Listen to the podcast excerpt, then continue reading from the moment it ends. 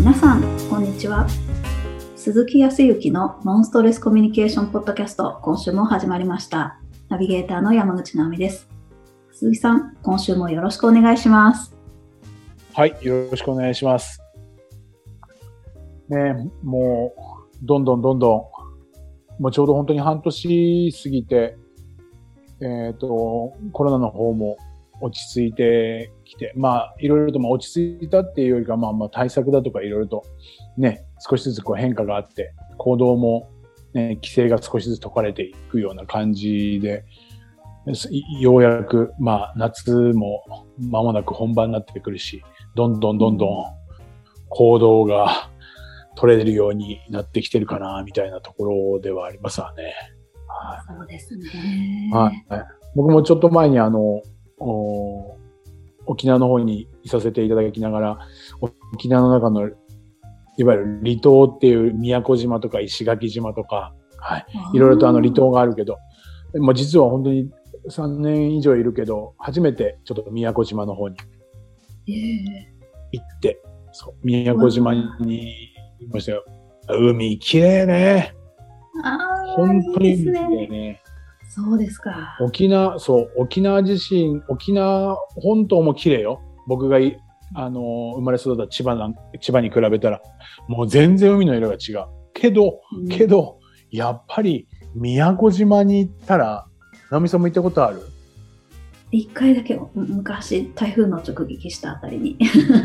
ああ、それはどうだったかわからないけど、いや、本当に海が綺麗ね。ああ、ですね。もうやっぱりもう本当、あの、それもあって、ちょっと調べてみたけど、あの、沖縄県は、えっ、ー、と、今年、世界一位になったのかな行きたい観光地。えー、いいろんな、いろんな部門があって、いろんな調査をしている中で、えっ、ー、と、総合第一位みたいなのが沖縄だったみたい。その中にはやっぱり環境的なものもあれば、人間的なものとか、あとは交通とかの利便性とかね、金額とか、いろんな部門が、項目があっての総合で1位が、そう。アメリカでもなく、ヨーロッパでもなく、アジアの中の沖縄っていうところだったらしいけど。すごい。もう本当に、あやっぱり海の綺麗さって違うなと思ったし。へえ、いいですね。もう、少しでもね、本当に観光資源はたくさんあるし。あとはもう一つはね、やっぱりあの、おこれは言ったっけ？あの、沖縄って、えー、っと、地球儀を見るとね、地球儀のところで沖縄を指すと、えー、いわゆるその、いわゆる中国とかの大陸もそうだし、ヨーロッパとかアジア、まあ、全部来やすいところにあるんでね。ハワイなんていうのも、もうもう太平洋のずごーん向こうだから、どこに、あの、そこに行くには、世界各国の人がすごく時間がかかるわけですよ。うん、沖縄の場合は当然国内の日本人の人たちも来やすいし、2時間少しでしょそれこそ中国とかね、台湾とか韓国の人たちも近いし。そうみんな、えっ、ー、と、そうね、あとはあ、いわゆるオーストラリアとかの方たちも来やすい。すごいその時間的なものもあるみたい。へそう、もっともっと活性化してくれたらいいなと思っていて、そこに何か一石を投じるわけじゃないけど、なんか役に少しでも立てればなっていうふうには思っているのが、今の自分の活動で。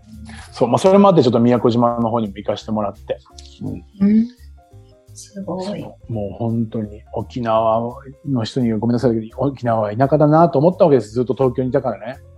うん。だけど、宮古島はもっといい意味で田舎でした。ゆっくりしてるし。ああ。ほんとほんと。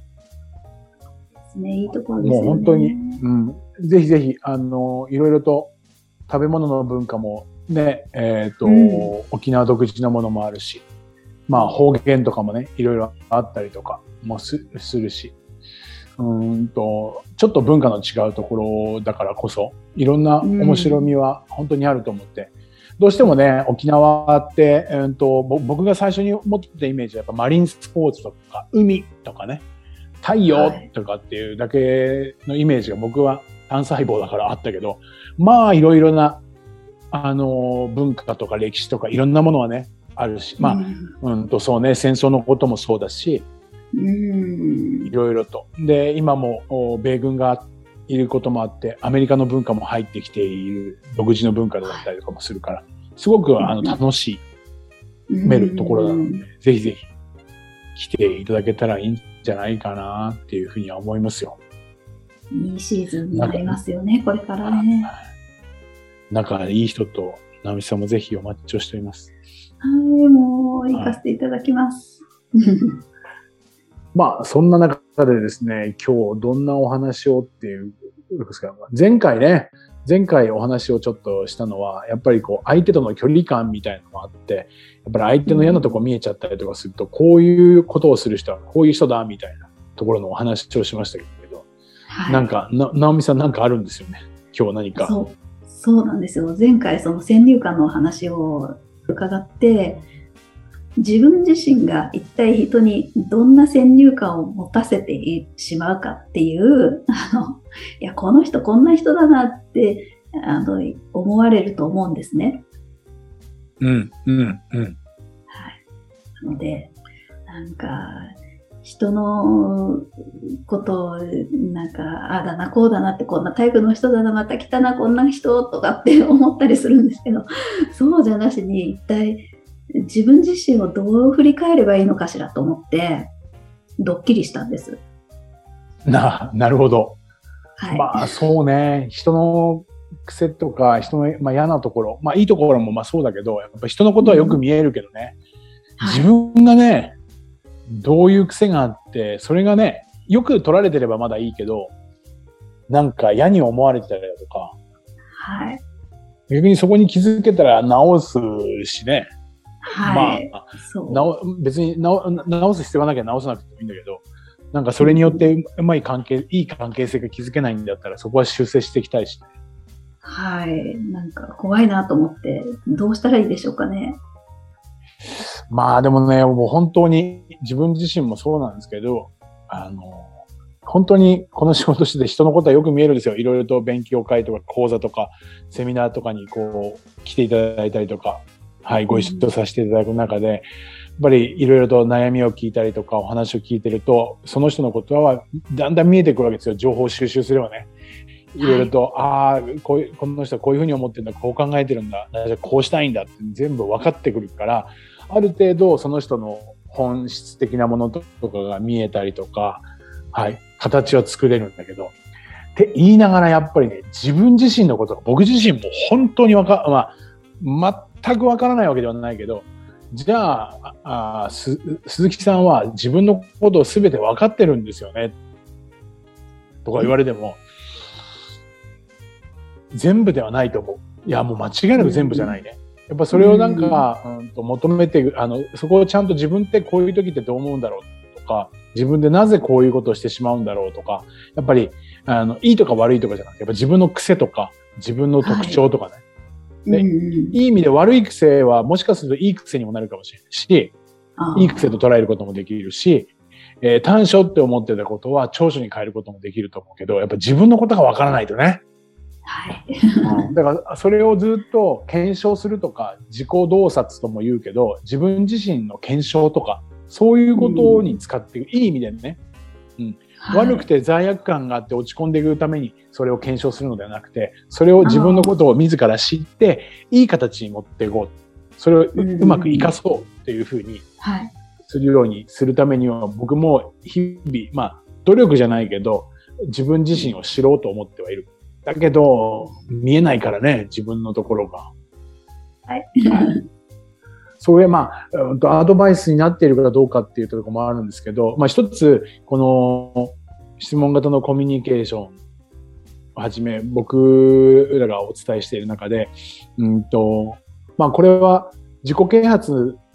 であるとかといったところでも言えるけど、人はあの、内に見えた、見たものをね、外に見るっていう、うんですよ。あのーはい、何度かお話ししたことあるかもしれないけど、あ、直美さんがこう、ちょっと新しく、うんと、そうだな、こういうブランドのこういうバッグが欲しいなと思うじゃないですか。そろそろバッグを変えようかなとか、こういう、まあ、明確じゃなくてもいい。バッグが欲しいなと、そろそろって思った途端、えっ、と、まあ、今はね、オンラインで外に出ないことも多いかもしれないけど、電車に乗ったりとか、時にお買い物行ったりとかした時に、その女性の持っているバッグばっかりがこう目につくわけですよね。ペッペッペッペッペッペッって。そういうことって多分あると思うんです。聞いてらっしゃる方もあると思うんです。はい。ジュエリー欲しいなと思ったら、その人がつけてるジュエリーが目についたりとかね。うんうん、まあ男性で言ったら車欲しいなっていうふうに思うと、今まで見なかった車がもうどんどん見えてくるわけです好きな車種が。あれ、こんなに自分が欲しいと思ってた車、バンバン走ってんじゃんとか。はいはい。はい、っていうふうに、うちに見たもの、自分がこう思う、こうしたいなって思ってるものに対しては、外に見えるっていうことをベースに考えると、うんと前回お話をした時にね、やっぱりこう、人のこう、相手の行動とか、あ言動ね、言葉とか言い回しとか、そういうところで、あ、この人なんかこういうところが嫌だなとか、なんでこの人こういうことするのとか、っていうふうに目につくところがあるじゃない。はい。実は相手に対して目につくところが自分もそう思っていたりだ、そうなってる可能性が高いというふうには僕は思ってるんですよ。うんなんと。うん 僕もいろんな方のご相談とかをの乗っているとね、うんとまあ、仮にご夫婦であると、えっ、と、奥様がね、ご主人の、うちの主人はこういうとこ、うちの主人のこういうところが嫌で、こういうところが気になって、こういうところがこう変わればいいのになっていうふうに思うんですけど、これどうしたらいいですかね？とかっていう人の行動を見ていると、話を聞いたりとかすると、自分がそうだったりとかするんだよね。そうなるほど。そういう傾向がある。うん。そう、だから、こう、相手に対、なので何かっていうと、まあ、直すこと自体は自分自身じゃない？で、今のな、あの、直美さんの相談からすると、まずは自分自身がどんな癖があって、それが相手にとって何か悪い影響を与えてるんだったら、なじゃ自分にとってもね、それを変えたいっていうふうに思うんだったら、自分が周りの人を見て何か気づく嫌な癖とか、嫌な言動とかって言ったところは、自分がしている可能性があるってことですよ。おお面多分ね。気になきそう、そういうことだと思うんだよ。気にならなかったら、気にならないでスルスルーしちゃってるっていうことは、自分はそういう癖がないっていうことですよ。極極端な話だけどね。あなので、自分がなんかこの人のこういうところが嫌だなっていうふうに感じたり思っちゃうことっていうのは、自分がそうしている可能性があるから、自分自身が気をつけなきゃなっていうふうに思うことが、まず第一弾だっていうふうに思うんですよ。あ、なるほど。もうなんか、ぐさっとなんか思い当たる節がいろいろあるような気がしてきました。うん。だからやっぱり、まあ、そうだよね。今、思い出したけど、よくあるじゃない。あの、ことわざでさ、人の振り見て我が振り直せって言うじゃない。はい。人の悪い振り、仕草だとかって言ったところ、その仕草が目に行ったっていうことは、自分がやっぱ気にしてる部分だったり、自分がそうしている部分だったりするから、そうだっていうこともあると思そうですよね。う。うん。どんどん思い出してくるわ。あの人は本当に口が悪いんですよって言っている、あなたが口悪いですよねって、客観的に見るとね、思うときは。ん。なるほど。そうですね。なのであれって何かその相手に違和感を感じたとき、相手の行動とか言動とか癖にね。っていうことは自分の癖にもそれは自分の癖になっている可能性があると思って、ちょっと意識して言葉遣いを変えてみるとか、そう、普段、うんと、何気なくやっていることをちょっと意識的に丁寧にやってみるとかね。うん。なんか、なんてわかりやすい指針なんでしょうね。いやいやいや、ここにね、また気づけなかったりとかすするから、まあ、時折ね、えーっと、その何か相手に対する違和感とかって言って、その瞬間瞬間に今みたいなことって処理できないんですよ。ああ、はい。だからその日の夜とか何か時間空いた時に、あの時に本当にあの人のああいう言動行動は嫌だったなって思い返した時に少し自分で自分自身ってそういうこととこないかなとか少し考える時間とか振り返る時間があると少し意識が高まって自分の悪いところっていうところを修正できるんじゃないかなっていうふうに今日は思いましたね。はい。これはもう思い当たることがどんどん湧いてきちゃいますもんね。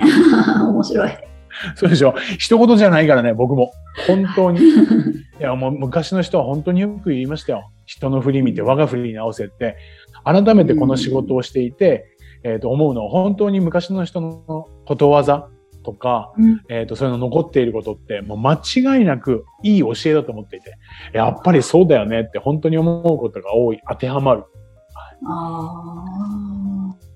あ。そう、自分の弱みって、まあ、自分の変な癖ってどうかなっていうところは、人の振り見て我が振り直せっていうのが 今日の答えのような気がします。はい。ありがとうございます。